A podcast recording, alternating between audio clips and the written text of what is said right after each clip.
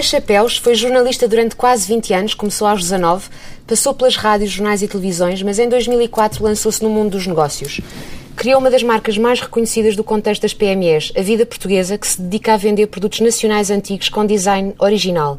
Mais tarde virou-se para os quiosques tradicionais de Lisboa, recuperou alguns, recuperou os quiosques e as receitas das bebidas da época que lá se vendem. Em dezembro de 2009 foi escolhida pela revista britânica Monocle um dos 20 nomes a nível mundial que merecem um palco maior. E um ano mais tarde integrou a lista de talentos globais que ditam as tendências do futuro da revista Wallpaper. E é também irmã do vice-primeiro-ministro Paulo Portas. Boa tarde, Catarina Portas. Olá, muito boa tarde. Esta sexta-feira foi dia de festa do lançamento da loja à Vida Portuguesa no Intendente, com uma área de 500 metros quadrados. Qual foi o investimento e quantos empregos criou? Bom, um, primeiro foi um, trata-se de uma Trata-se de uma aventura. Nesta altura, neste contexto e nesta zona da cidade, não era previsível que uma loja deste tamanho, uh, desta envergadura, nascesse. Talvez por isso me tenha dado tanto gozo fazê-la.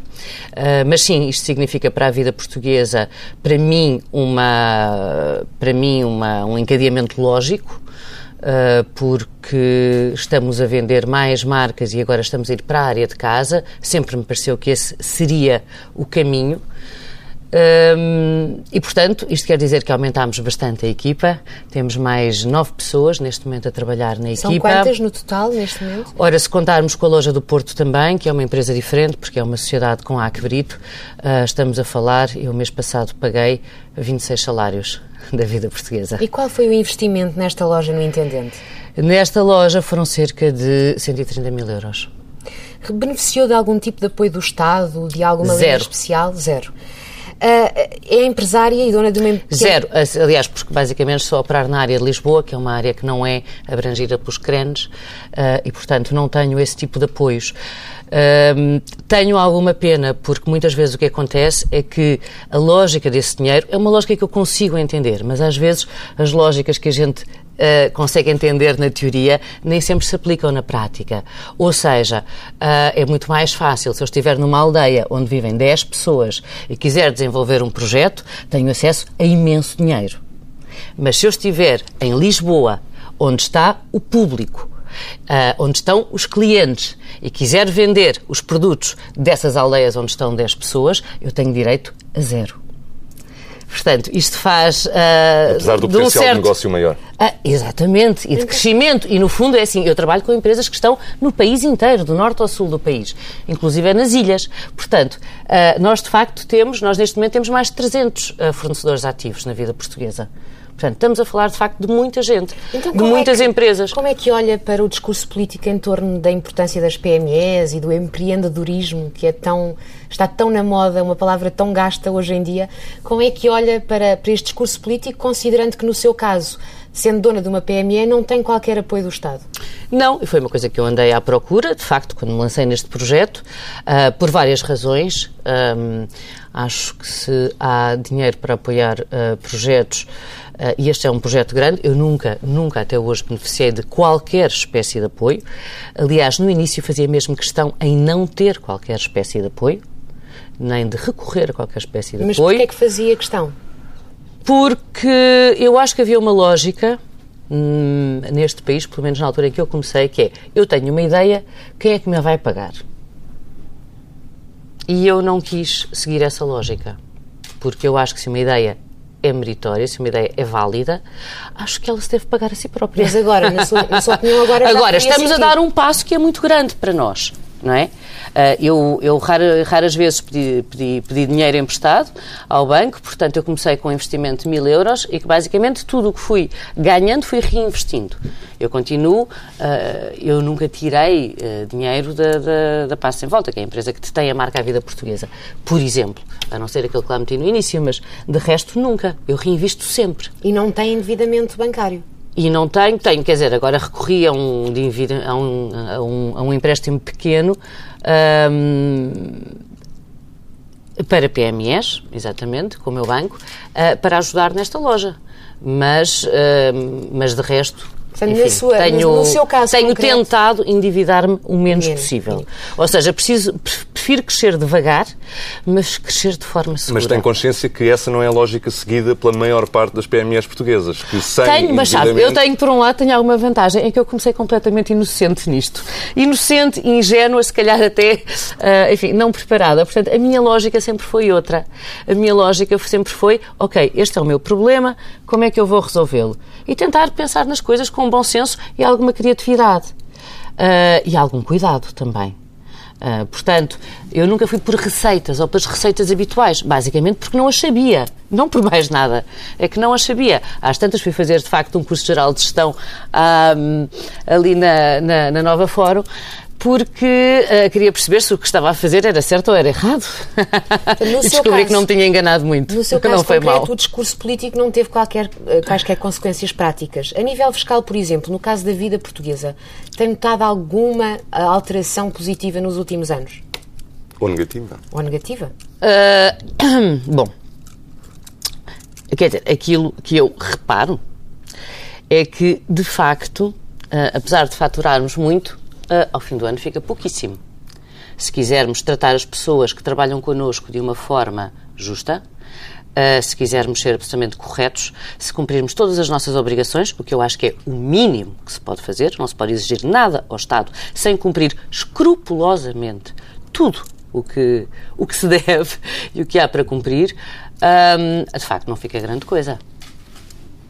É um facto. Fica, mas, é, mas o, o, pouco que, que fica. Agora, eu também, não acho, eu também não acho que deva ganhar milhões, eu também não acho que. que portanto, para Pode mim. concretizar. Qual é a faturação, qual foi a faturação no último ano, por exemplo, da, da vida portuguesa, do seu grupo? De... Uh, sim, temos as. Enfim, eu tenho várias. São os resultados líquidos, uh, no fim, o lucro qual é? Eu tenho várias, eu tenho várias empresas, não é? E, portanto. Um, mas digamos que entre a vida portuguesa em uh, Lisboa e Porto, nós faturámos acima de 1 milhão, 1 milhão e 300 mil. E depois, lucros, E tam, estamos a falar, estamos a falar de... Uh, nós temos o, o preço médio, uh, digamos, de um, de um produto na, na vida portuguesa é de 4,5 euros. Portanto, é um valor bastante baixo. Nós vendemos coisas pequeninas. Portanto, é preciso vender muito para chegar a esse número, é o que isto quer dizer. E os lucros? Os lucros, os lucros andam, geralmente não chegam aos 50 mil euros. É conforme os anos. Uhum.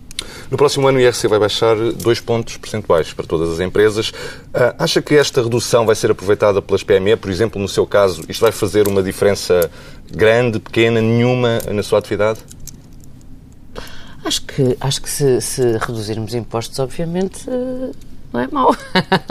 Para nós, o facto é que os, os lucros nunca são, nunca são muitos. E, portanto, a porcentagem de imposto que incide Tudo o que venha a ajudar, não... quer dizer, mas eu acho que há mais problemas, há, há, muito mais problemas nas PMEs do que isso. Qual é que acha que é o problema, então, tirando a acho questão que é um problema de concorrência no mercado, que é dramático neste momento. Uh, concretiza.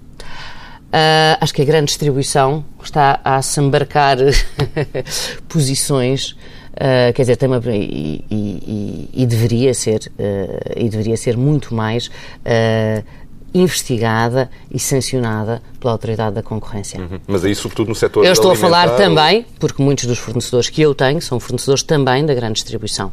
Está a falar de e eu sei o que é que eles estão a passar. Mas da política de preços da praticada Estamos a falar de muita coisa, mas basicamente nós temos neste momento uma grande distribuição alimentar que é dominada em 70% por duas únicas empresas. Uhum. Isto quer dizer que têm, uma, que têm um poder de vida e de morte sobre os seus fornecedores.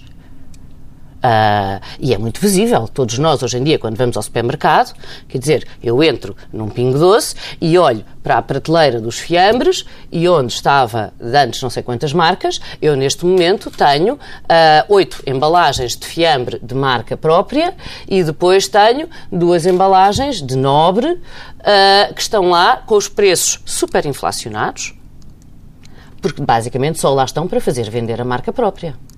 Isto acontece em inúmeros, inúmeras áreas. E nota essa concorrência nos produtos que vende também? Eu, felizmente, uh, em relação às empresas com que trabalho, estamos a falar de um universo que é muitíssimo diversificado, Portanto, pode ser uma empresa em que está um artesão que trabalha, que trabalha ele e o filho, ele e a mulher, por exemplo, como podem ser empresas que têm várias centenas de trabalhadores. Portanto, é, é de facto muitíssimo diversificado. E Uh, nesse, e nesse universo uh, há muitas empresas que vendem para a grande distribuição e a sua maior, eu acho que em muitas delas, um, hoje em dia há uma enorme vontade de tentar depender o menos possível da grande distribuição. Há um enorme medo. Hum, mas deverá ser uh, difícil fazê-lo, E, não? em alguns casos, isso tem sido conseguido. Basicamente também com a exportação. Acho que há muitas empresas neste momento em Portugal que se estão a dedicar tão furiosamente à exportação também por causa da grande distribuição. Porque estão muito dependentes da. Porque estão das... demasiado dependentes e sabem que isso é um perigo. Porque temos uma grande distribuição que não hesita minimamente em arriscar uma empresa e ir, uh, ir importar. E, em alguns casos, por exemplo, em empresas que ainda são empresas que recorrem à manufatura, pequenas empresas, etc., uh, por exemplo, uh, eu tenho constatado que há casos, estive numa empresa um, que há uns tempos, uh, que eu tinha visitado há seis anos, e há seis anos o dono disse-me, nós estamos, neste momento estamos a vender para nesse caso penso que era o continente, uh, estamos com 60, 60 e tal por cento da produção. Uh,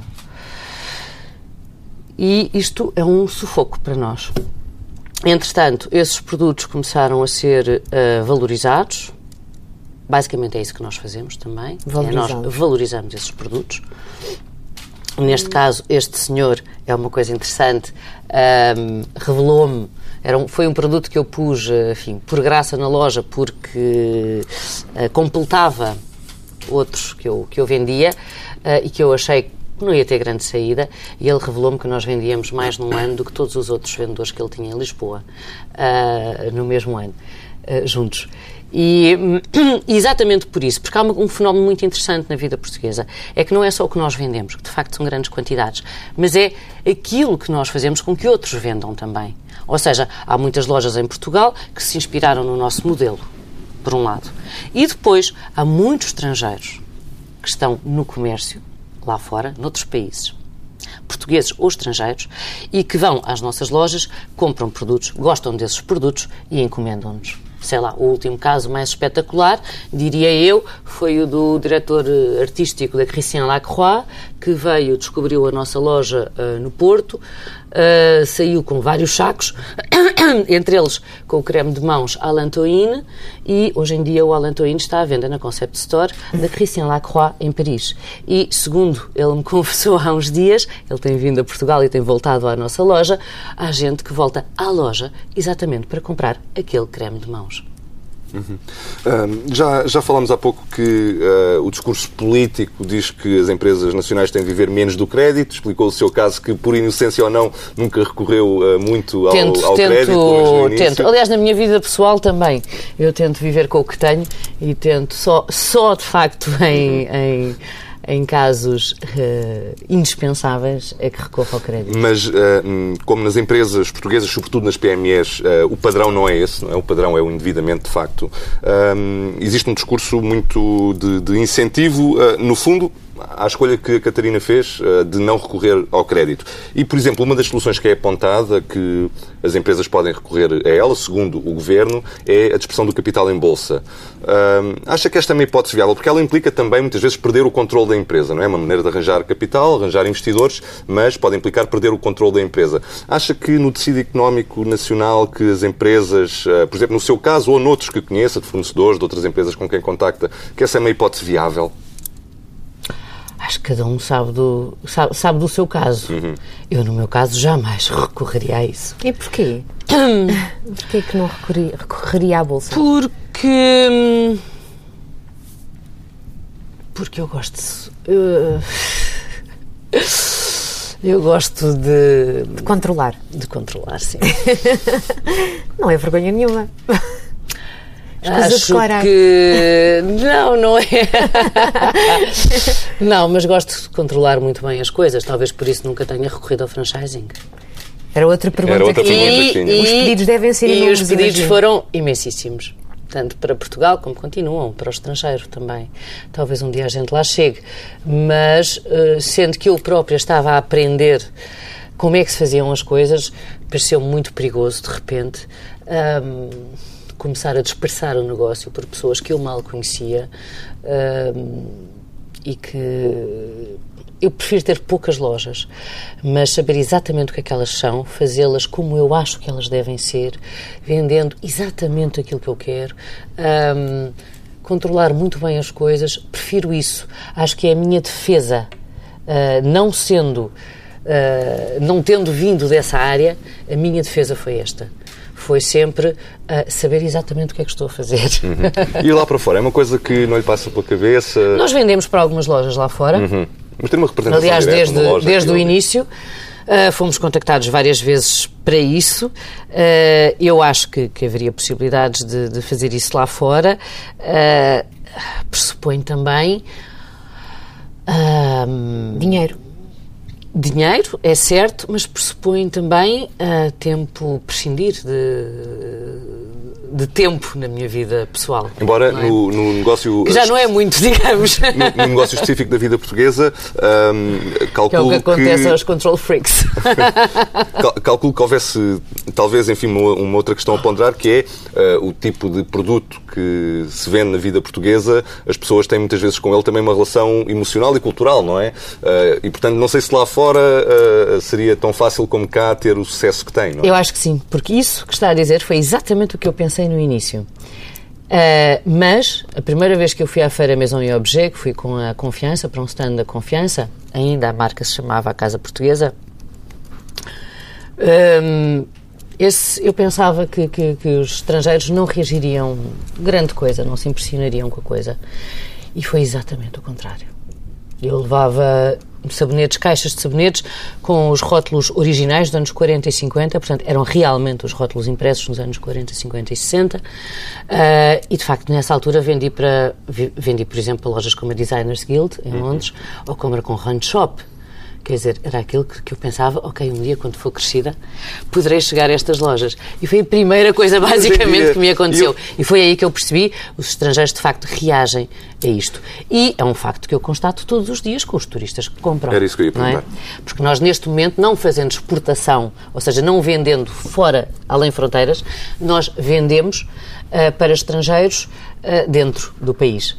E os portugueses estão a comprar muitíssimo menos, Isso é exportação também, tal como o turismo. Exatamente. Isso é exportação. Exatamente. Portanto, nós neste momento, nós normalmente calculamos, fazemos um cálculo se é dinheiro estrangeiro ou dinheiro português, Uh, temos sempre isso mais ou menos medido E para é saber. proporção? Ah, e neste momento estamos quase em 50% de capital estrangeiro. Diz muitas vezes que os empresários portugueses têm uma certa falta de ah, cultura ou de cultura de ah, negócios que esperam demasiado do Estado. Já há pouco também ah, abordou esse tema. Pergunto-lhe se acha que, que é verdade que os empresários portugueses estão demasiado dependentes do Estado, que esperam demasiado ser ajudados em vez de tentarem avançar com meios próprios, como aconteceu no caso da vida portuguesa. Dos contactos que vai tendo com os seus fornecedores, com outras empresas. Quer dizer, acho que há uma fica? mentalidade generalizada. hum, sim, acho que há um pensamento geral que é um bocadinho assim. Hum, acho que em alguns casos isso fará sentido, certamente. Em áreas estratégicas, em, quer dizer, o Estado somos todos nós.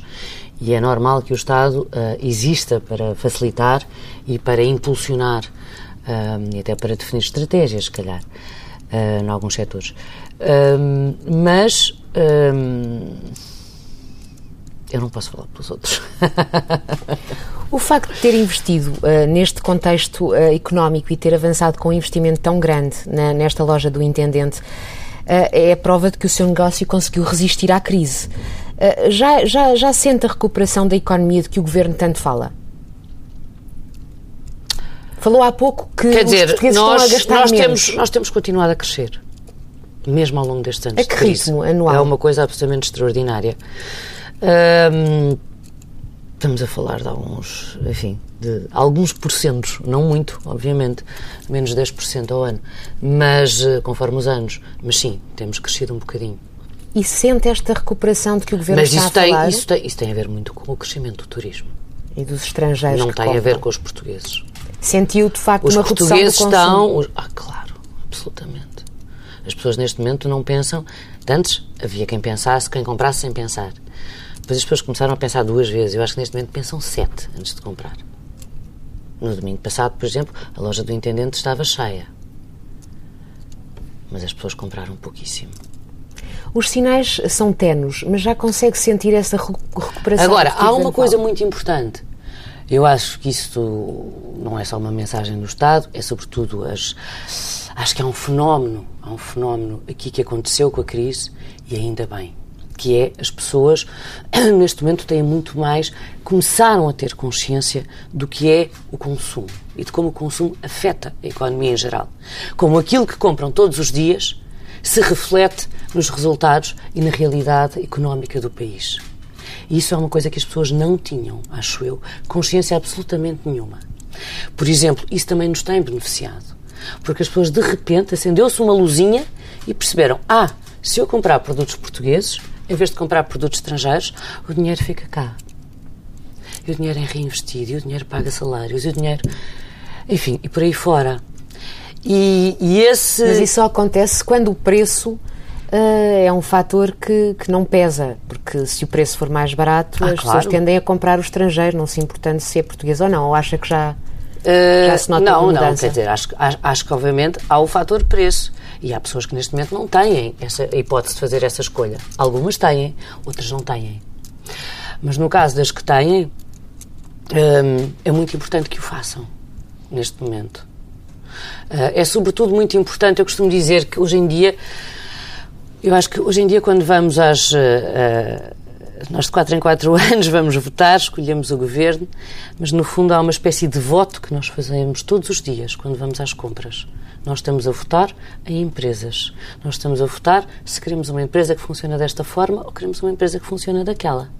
Queremos uma empresa, ah, queremos dar o nosso dinheiro a uma empresa que ah, paga salários em Portugal com as regras de, de- de trabalho que nós temos, ou queremos pagar a uma, ou queremos dar o nosso dinheiro, o nosso voto a uma empresa ah, que está a cilindrar toda a gente que está no mercado, que, cujo único fator é, ah, ah, é o fator ah, preço.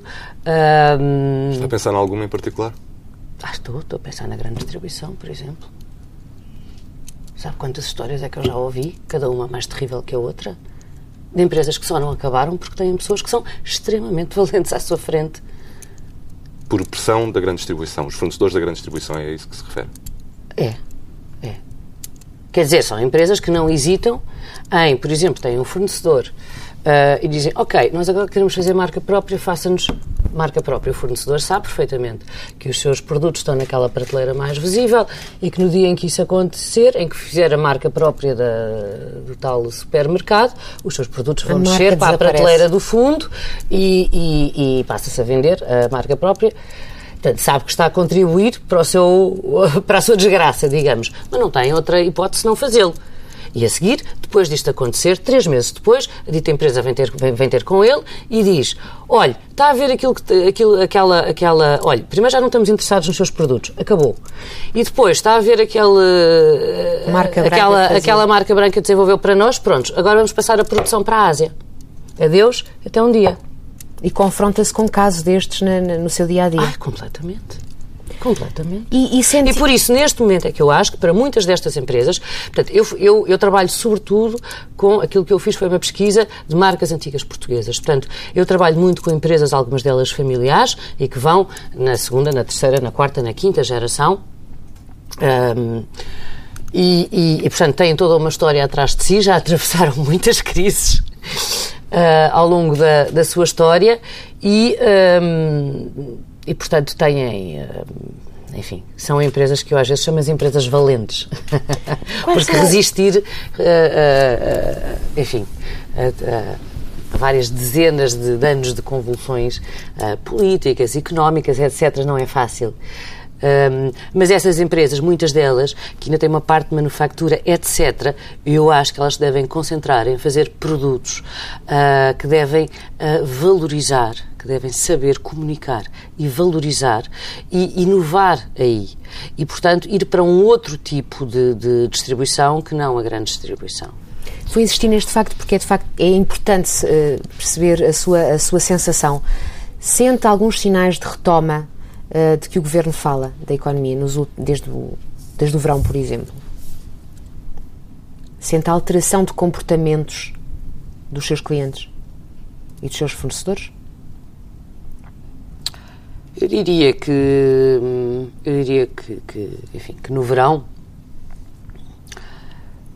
eu acho que as pessoas começaram a ficar um, ligeiramente mais otimistas. Acho que agora estão outra vez mais hum, receosas. E porquê agora? Foi por causa do Orçamento do Estado? Foi por Sim. algumas medidas? Sim. Sentiram novamente o peso da austeridade uh, com este orçamento e retraíram decisões de consumo? Sentiu isso? Obviamente. Quais são os produtos mais vendidos na, na vida portuguesa? Quais são os produtos mais vendidos? Olha, uh, uh, o produto mais vendido em número de unidades são as pastilhas Gorila. Sério? Sim, porque custam 10 cêntimos, não é? Portanto, estão ali ao pé da caixa e digamos que saem em grande quantidade. Mas esses não são exclusivos. E a seguir são as sombrinhas, e a seguir são as sombrinhas da Regina. mas, eh, mas depois vendemos muito a área que nós, eh, enfim, a área que nós mais vendemos é a perfumaria. Nós temos, eh, trabalhamos com várias marcas na perfumaria, com a Acbrito, que é de facto uma empresa, eu acho que um, um farol para muitas destas empresas de que estamos a falar. É uma empresa que percebeu muito cedo qual era o potencial enorme do seu arquivo histórico. Uh, e, portanto, tem explorado isso muitíssimo bem. Está a vender para várias dezenas de países em todo o mundo e, enfim, com o sucesso que nós sabemos, Uh, vendemos a Acbrito, como vendemos a Confiança, como vendemos a Coto ou vendemos a Nali, portanto são variedíssimas empresas. Uh, depois vendemos também, temos toda a área alimentar, a área de mercearia, uh, que também, onde vendemos também, por exemplo, temos os chocolates, temos como a, a Regina, ou, ou, no caso dos chocolates artesanais, e a Arcádia. E temos a história das andorinhas. andorinhas. E temos a história das andorinhas. As andorinhas é um produto que está ligado mesmo ao nosso início. Portanto, é um, é um negócio, digamos, que ainda foi, foi uma proposta que foi feita ainda aos anteriores donos uh, da Bordal Pinheiro e uh, era uma peça que estava completamente esquecida, era uma peça que a Bordal já praticamente não fazia e uh, eu fui propor relançar as andorinhas. E filo, uh, criando sobretudo uma caixa, que é um dos seus, um dos segredos da sua venda, porque é uma caixa que fornece informação, que tem o desenho original que o Bordal fez de modelo da andorinha, que tem informação sobre a fábrica, enfim, tudo isso. E um, e depois temos, temos promovido essa andorinha. E, de facto, onde a Bordal fazia 10 andorinhas por ano, hoje em dia nós vendemos 10 mil. Muito bem. Uh, disse numa entrevista ao Expresso em agosto de 2010 que o seu intuito não é fazer dinheiro. Uh, qual é o seu objetivo enquanto empresária? Se não é o lucro? O meu intuito é fazer dinheiro, sim, mas uh, não é fazer dinheiro pelo dinheiro digamos, mas é fazer dinheiro para que o negócio continue a crescer e para que o negócio continue a, um, a fazer com que as fábricas prosperem, com que as pessoas tenham emprego, mantenham os seus empregos, um, com que se exporte mais uh, e por aí fora. Paga bons salários aos seus uh, trabalhadores? Pelo que sei, pago acima do que é habitual. Hum, atenção, porque tanto no comércio como na, restauração, na restauração em geral não se pagam grandes salários, uh, mas toda a gente está a contrato, obviamente. Um, e acho que as pessoas são, no caso da vida portuguesa, por exemplo, da empresa de Lisboa, quando há margem para isso, há distribuição de lucros também, das pessoas que lá trabalham. Acho que é muito importante, porque acho que é um projeto que é conjunto. E há de facto uma coisa. Uh, e as pessoas que estão na vida portuguesa não estão apenas atrás de um balcão. Acho que todas elas têm consciência de que estão a trabalhar, sabem que no fundo esse balcão é uma frente avançada de toda a produção portuguesa que está atrás. E muitas vezes conhecem também os nossos fornecedores. Portanto, sabem que quando estão a vender, uh, estão a representar muita gente centenas ou até milhares de pessoas que estão atrás a trabalhar e graças, a, e graças também a pessoas como elas que estão a vender, mantêm os seus empregos e são empresas que continuam a, a prosperar e a progredir. Uhum. A Catarina é irmã do Vice-Primeiro-Ministro Paulo Portas, que está pois no campo uh, ideológico oposto ao seu. Lida bem com isso? Por exemplo, uh, estas. Uh, estas queixas que ouvimos dizer agora, ou estas acusações, digamos assim, à, à, grande distribuição e à investigação que deveria ser feita sobre esse setor. Já tive a oportunidade para lhe dizer isso? Já, falamos muitas vezes sobre tudo isto. E. E muitas vezes estamos de acordo. É? Uhum. Nesse caso, por exemplo, uh, da grande distribuição. Já falou com ele sobre isso? Já, claro. E a resposta? É uma grande preocupação minha e acho que é uma preocupação dele também. Uhum. E, e, de, de Aliás, forma... mas quer dizer, não é só dele. Uh, aliás, uh, por exemplo, a história do, do Pingo Doce com o 1 de Maio, enfim, desencadeou, tornou, enfim, óbvio para as pessoas uma série de coisas, nomeadamente o dumping, que estas marcas estão a, que estas, que as cadeias não se coíbem de praticar uh, e que é contra a lei, como a gente sabe, e portanto isso tem dado origem a várias coisas, uhum.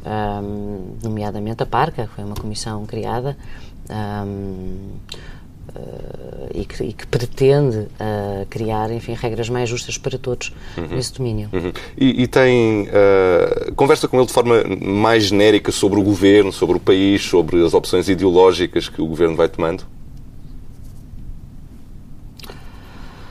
Enfim, as nossas conversas são conversas também que são, são conversas pessoais. Claro. De irmãos, de pessoas que gostam uma da outra e pessoas que se preocupam. Uhum. Dá-lhe algum conselho em especial? Eu? Ou irrita-se com ele, por exemplo, com as, com as uh, opiniões que Não, ele manifesta? nós temos muito sentido de humor e, sobretudo, temos um imensíssimo respeito pelas nossas diferenças. Sempre tivemos na nossa família, sempre fomos todos diferentes e sempre nos, nos demos muito bem. E algum conselho eu acho que, isso, eu acho que isso é a coisa mais preciosa que existe. Porque todos somos diferentes, todos temos, temos direito a ter as nossas ideias e todos podemos conversar sobre isso. Vivemos em comunidade, portanto é normal uh, confrontarmos as ideias, temos todos a aprender uns com os outros. Um, não, para mim não há nada mais natural do que essas diferenças. Algum conselho? Algum conselho? Acho que ele não precisa de conselhos. Uhum. Vamos então uh, mudar de tema para terminar esta entrevista. É uma pessoa com muito bom senso. uh, um, a vida portuguesa é, e os quiosques são a face mais visível, digamos assim, das iniciativas que a Catarina tem tido nos últimos anos. Uh, faz muitas coisas e, e, foi notada no estrangeiro. A revista britânica Monocle uh, escolheu como uma das 20 pessoas a nível mundial que deveria ter um palco maior.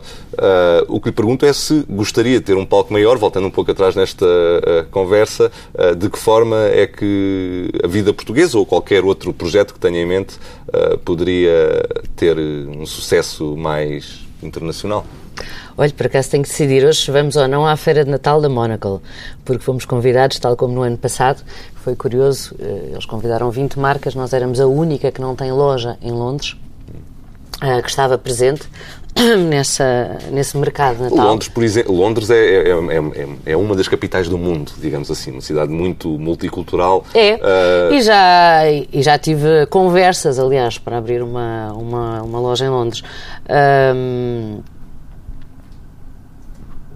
Vamos, vamos fazendo as coisas com calma. Uhum. Não tem projeto nenhum concreto uh, nesse sentido ainda? Ou tem? Concreto neste momento, não. Há conversas. Uhum. E se elas resultarem em alguma coisa, podemos esperar uh, alguma iniciativa não sei, em agora, nos temos próximos... que pensar é, até onde é que queremos crescer? É isso que queremos?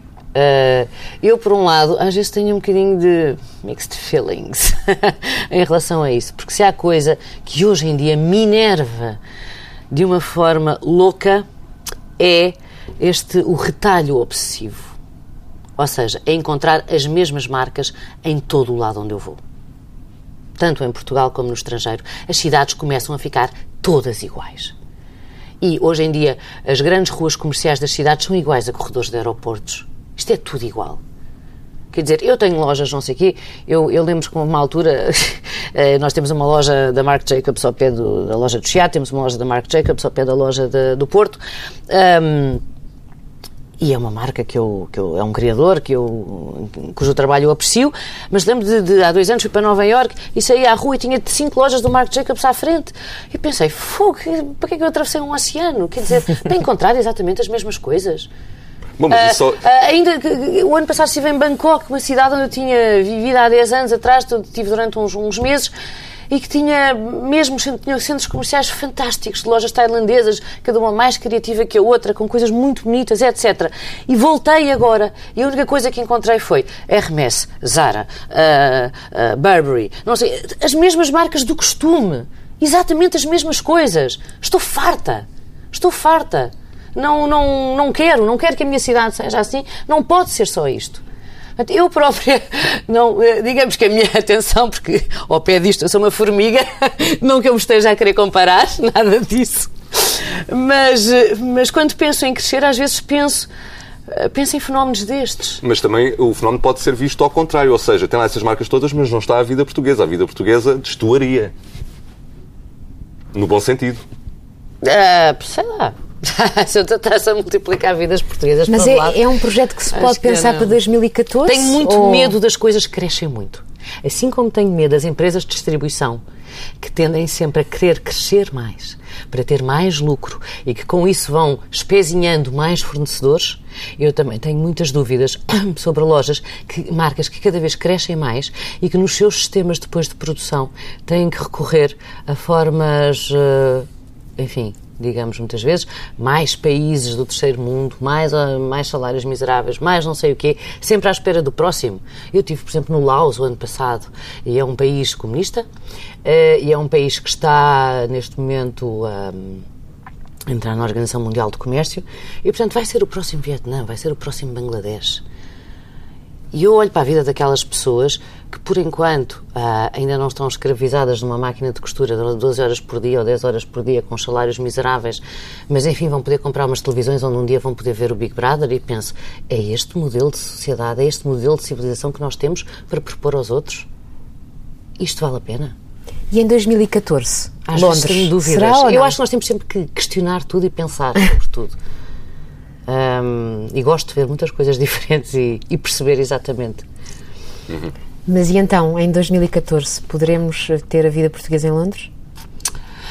Em 2014, provavelmente não teremos a vida portuguesa em Londres. Um, eu gostava de estender este modelo de Lisboa ao Porto, por exemplo. Um, é provável que o negócio dos quiosques, de que nós não falámos ainda, mas que é, é um, um negócio eh, para mim muito importante e que me dá uma enorme satisfação. O negócio dos quiosques também é provável que venha a crescer, ele já cresceu este ano. Desta vez nós comprámos mesmo um quiosque, um dos poucos quiosques privados que existia em Lisboa. É o nosso mais novo na família, vai fazer 100 anos no próximo ano. Esse o quiosque, é qual? O quiosque do Lar de São Paulo. Hum. Estava há três gerações na mesma família digamos, nós quisemos comprá-lo, mas a pessoa que o tinha também nos quis vender esse quiosque, a nós. e isso deixa muito orgulhosa. Hum, e é provável, e assim também vai, vai crescer. Uhum. Vamos então eh, terminar esta entrevista com uma última pergunta. Eu já vi uh, ou li a Catarina definir-se a si própria como uma empresária com atitude de jornalista. O que é que isto significa exatamente? Uh, porque eu acho que a força que eu tenho neste negócio, em relação, por exemplo, a todas as, as inspirações e, em alguns, e, em alguns casos, mesmo plágio, uh, que os nossos conceitos têm conhecido, uh, eu acho que a nossa força, aquilo que nos diferencia dos outros, é a pesquisa. É porque eu nunca paro de pesquisar. Eu nunca paro de ir às fábricas, eu nunca paro de fazer perguntas, eu nunca paro de querer conhecer arquivos, eu nunca, nunca paro de colecionar as embalagens antigas, de saber mais, de procurar mais. Essa eu acho, é a nossa força em relação não aos perdeu, outros. Não perdeu a prática, portanto. É, isso é uma coisa, obviamente, que vem do jornalismo. Catarina Portas, obrigado. Já são anos de prática. Obrigada, obrigado. eu.